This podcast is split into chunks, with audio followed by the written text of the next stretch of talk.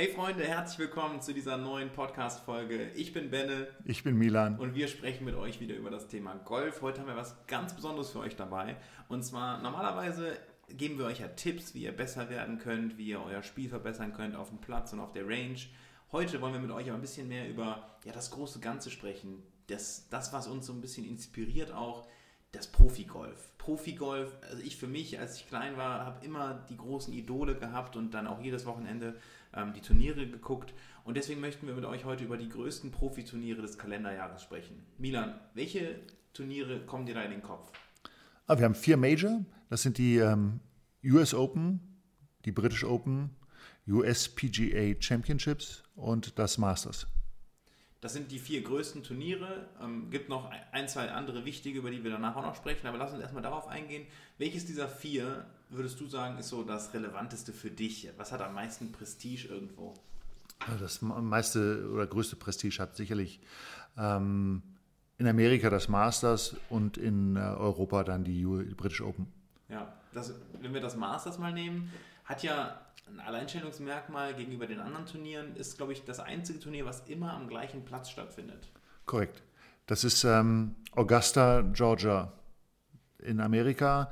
Der Platz wurde gebaut von Bobby Jones. Bobby Jones war ein ähm, Profigolfer, also ist ein Amateurgolfer, der ähm, alle großen Turniere der Welt äh, gewonnen hat. 1930 den Grand Slam, also wo er dann alle äh, damaligen äh, Major-Turniere gewonnen hat. Ähm, und er war dann der äh, Architekt von Augusta. Cool viele ikonische Löcher, also die von euch, die schon länger dabei sind und auch diese Turniere dann länger verfolgen, werden das ein oder andere Loch wahrscheinlich wiedererkennen können.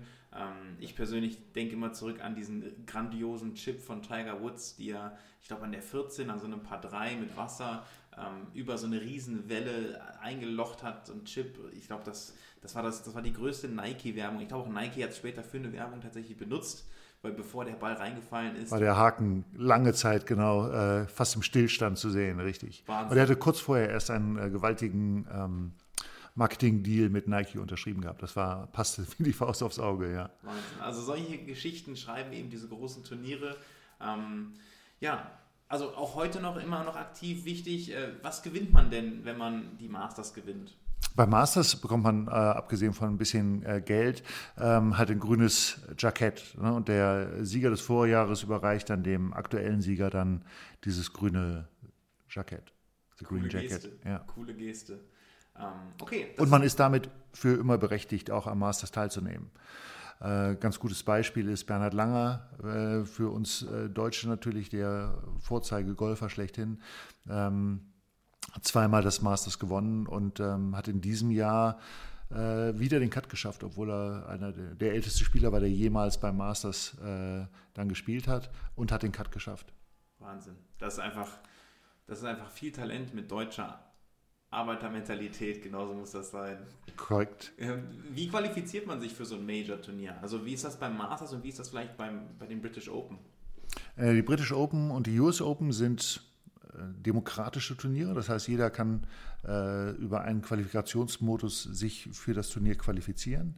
Ähm, bei den USPGA Championships und ähm, den Masters muss man sich über die Weltranglistenpunkte qualifizieren. Spannend. Das sind immer, ich schätze auch das Feld dann wie bei einem normalen Turnier, 70 Leute vorm Cut? Nee, andersrum. Äh, vor dem Cut sind es immer so 145, 160 in der Größenordnung. Und davon die Hälfte ist dann der Cut, das heißt, auf der Hälfte wird in etwa der Cut gezogen und dann sind so ja, zwischen, ich sag mal, 65 und 80, die sich dann äh, für, das, für die beiden Finalrunden äh, qualifizieren. Ja, die Crème de la Crème dann an diesem Wochenende. Und die guten Flights spielen halt am Schluss, ähm, um es dann für die Zuschauer so spannend wie möglich zu halten. Ja, dieses Jahr leider ohne Zuschauer wenn man die British Open hätte, wo, die finden ja dann, ich sag mal, man hat sie ja, die haben auch, glaube ich, dieses Jahr stattgefunden, ne? aber wo finden die statt? Also wahrscheinlich immer irgendwo in Großbritannien. Ist das egal wo? Wechselt das? Das wechselt. Das wechselt. Es war früher war ein Tonus von ähm, alle fünf Jahre waren sie in St. Andrews in Schottland.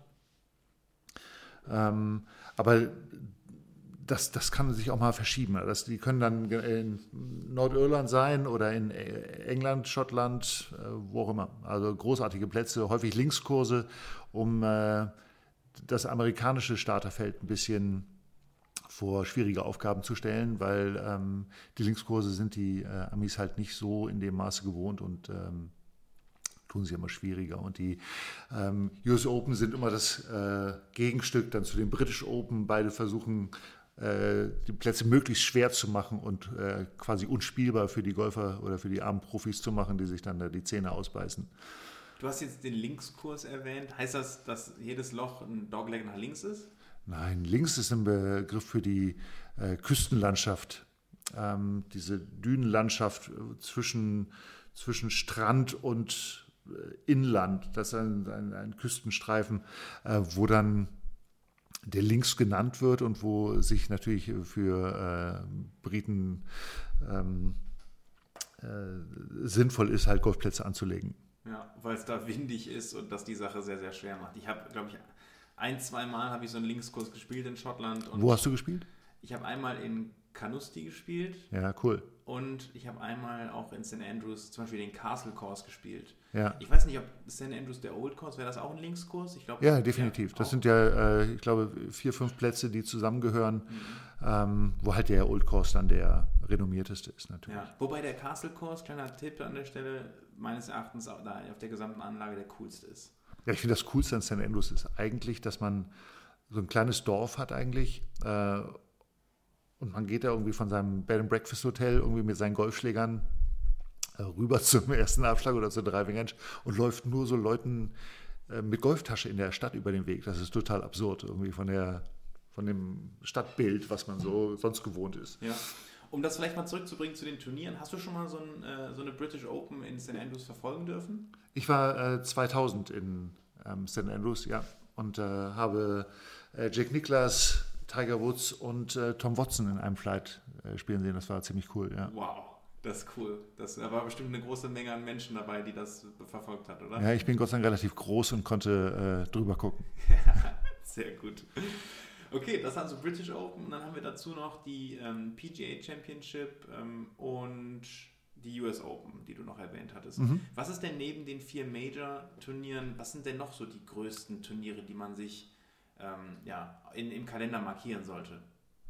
Ich nehme an, du spielst an auf äh, das, das, das fünfte Major, das nicht äh, Major, das nur nicht, nicht den, den, den, den Status eines Majors hat, aber wo unser Martin Keimer schon äh, gewinnen konnte, mit einem ähnlichen Putt, den du äh, Tiger Woods äh, gerade angemerkt hast.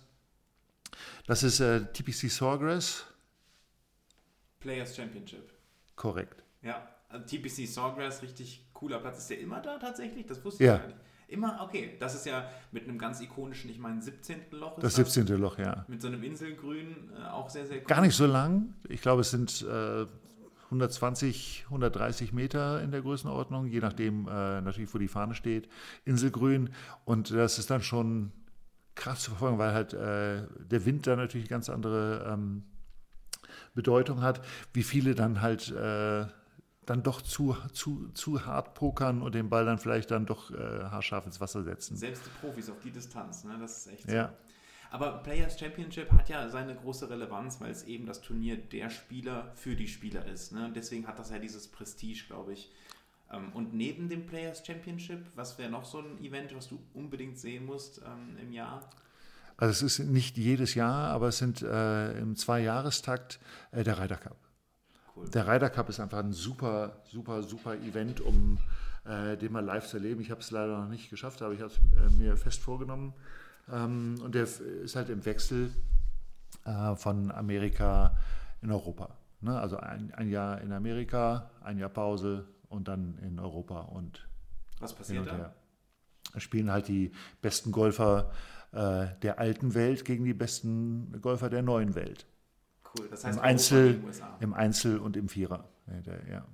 Und wie nominieren oder wie qualifizieren sich die Spieler dafür? Also da, das ist ja immer, ich glaube, man, es ist jedes Mal ein anderer Kapitän, wenn ich das richtig in Erinnerung habe. Ja, korrekt. Ein, der, der Kapitän wechselt und ähm, die, die Spieler qualifizieren sich natürlich über die Leistungen der vergangenen Jahre, ihre Lebensleistung eventuell. Und der, der Kapitän hat auch einen sogenannten Players Pick ähm, und kann dann, oder Captain's Pick und kann sich dann entsprechend die äh, Spieler rauspicken, die er für besonders kampfstark ähm, hält.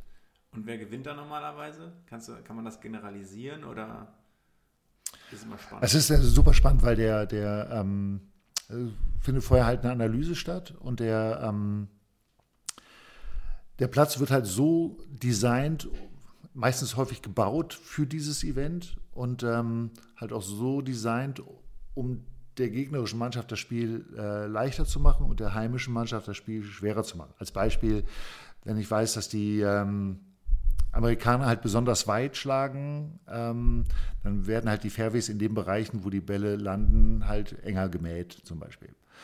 Und die Grüns so gebaut, dass sie eine Mannschaft halt Schwierigkeiten hat und die andere halt leichte Vorteile. Das heißt, es wird mit allen Mitteln gekämpft, um das Ding irgendwie nach Hause zu bringen. Zu Hause behalten, ne? ja. dass, dass, er dann, dass der Pokal dann da bleibt. Das heißt, die Heimmannschaft hat im Prinzip nicht nur die, die Fans, den heimischen Boden, sondern eben auch die Greenkeeper auf der, auf der eigenen Seite, die mit allen Bandagen kämpfen. das stimmt. Ich glaube, der nächste, jetzt zuletzt war es, glaube ich, in Paris, oder? Der nächste ist, glaube ich, dann wieder in den USA, ne? Richtig. Ich kann dir aber nicht genau sagen, wo leider. Ja, aber guckt auf jeden Fall mal rein. Äh, ist immer ein super unterhaltsames Turnier, auch um zu sehen, wie so Profigolfer, die ja eigentlich ein kompletter Individualsport, äh, also da brillieren in so einem Individualsport, aber dann trotzdem sich für ihren Kontinent oder bei den Amis dann für ihren, ihr Land so zusammenraufen als Team und sich gegenseitig pushen, unterstützen. Es geht halt nicht um Geld, es geht halt nur ums Prestige. Ne? Und die ganzen Profigolfer, die ja natürlich sonst nur für Geld spielen, ähm, treten halt an für die Ehre. Cool, cool. Es gibt noch ein ähnliches Turnier, das ist äh, der President's Cup, wenn ich richtig informiert bin, was aber im anderer Modus, ich glaube Amerika gegen den Rest der Welt. Gegen den Rest der Welt, inklusive Europa. Das heißt, da können dann aber die Australier. Äh, nee, ich glaube, nee, es ist, äh, es bringt mich wieder in so eine Situation. Ähm, es ist Südafrika, Neuseeland, äh, ich meine, Asi und der asiatische Teil. Okay, ja. Auch spannend. Ich, ich glaube, das Europäer sind da nicht bei. Nicht ansatzweise so viel Prestige und so viel äh, mediale Wirksamkeit, aber trotzdem auch nochmal ein unterhaltsames Turnier, wo man eben so einen ähnlichen Modus auch verfolgen kann. Genau. Die äh, Variante im Damengolf wäre der Solheim Cup. Das wäre auch äh, das Pendant zum, zum Ryder Cup. Äh, wieder Amerika gegen die neue Welt. Cool. Äh, gegen die alte Welt. Ja, verstanden. Das heißt, wir haben äh, vier Major. Wir haben die Masters als größten Prestige ähm, der hat, wann findet der normalerweise statt? Masters ist normalerweise im, äh, in der Osterzeit. Bietet sich meistens dann an, weil der Platz in Augusta einfach mit viel ähm, Azaleen, Rhododendren und sowas ähm, ausgestattet ist und natürlich dann in allen Farben prächtig daher glänzt. Aber dieses Jahr wegen Corona verschoben worden, glaube ich, ne? Auf November. Auf genau. November, also gerade stattgefunden. Wir nehmen das hier gerade im Dezember auf. Der Sieger war Dustin Johnson. Maschine, also richtig guter Golfer. Äh, sollten wir auch nochmal eine, eine Folge zu machen, glaube ich, äh, über die besten Golfer der, des Planeten. Aber das war also äh, Masters. Dann hatten wir die British Open, die haben dieses Jahr auch stattgefunden. Die haben nicht stattgefunden. Die PGA Championship, die äh, US Open Players Championship und den Ryder Cup, der, glaube ich, nächstes Jahr stattfindet. Genau. Ich meine ja. Sehr gut.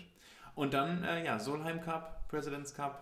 Das sind die Termine, die man sich als richtig guter Golf-Fan eigentlich so einmarkern würde.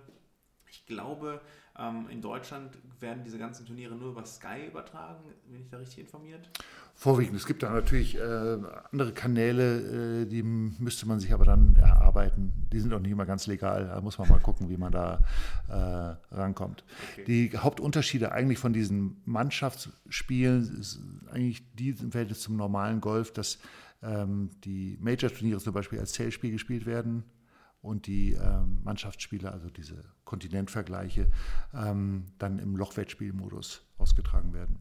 Ja, also gute Abwechslung da und ist ja auch mental was ganz anderes, um die Profis da mal auf den Prüfstand zu stellen. Das ist richtig. Auf jeden Fall spannend, sich anzugucken, ähm, weil man natürlich gute Schläge, schlechte Schläge, es ist nicht alles nur äh, das Goldene, was, was gezeigt wird, sondern halt einfach, ähm, was halt auf so einer Golfrunde passiert was meistens in den Zusammenfassungen von großen Turnieren ähm, ein bisschen blendet, weil man dann nur tolle Schläge sieht. Aber wenn man mal eine Spielergruppe durchverfolgt, sieht man einfach, dass die halt auch Menschen sind und äh, jetzt nicht nur brillante Schläge haben, sondern halt auch ähm, gute und schlechte Schläge. Klar, gehört dazu. Auch das sind nur Menschen. Also, das sind, so, das sind so unsere Picks, unsere Empfehlungen, was ihr euch auf jeden Fall angucken solltet, um die Inspiration für gutes Golfspiel ähm, zu kriegen. Ich glaube, damit ja, würden wir diese Podcast-Folge einmal abbinden. Danke dir für deine ja, Meinungen, deine Impressionen ähm, und euch da draußen, auch wenn es nicht immer nur die größten Major-Titel oder was weiß ich sind, aber ähm, grundsätzlich mal bei so einem Profiturnier dabei zu sein, kann man wirklich nur empfehlen. Ähm, ich glaube, auch dann so eine Gruppe zu begleiten und zu sehen, hey, das sind auch nur Menschen, aber trotzdem, da sind halt viele, viele Schläge dabei, ähm, die wirklich beeindruckend sind. Ähm, also kann ich nur empfehlen, geht da mal vorbei. Ich glaube, in Deutschland gibt es hin und wieder mal ein Turnier, müsst ihr mal im Internet gucken. Bei der European Tour sind die meisten Turniere lohnt sich wirklich dafür, so ein Wochenende mal hinzufahren. Wenn Corona es wieder zulässt. So ist es. Corona, nein, danke. Genau. Bleibt gesund. Vielen Dank fürs Einschalten und hoffentlich hören wir uns in der nächsten Folge. Bis bald. Tschüss.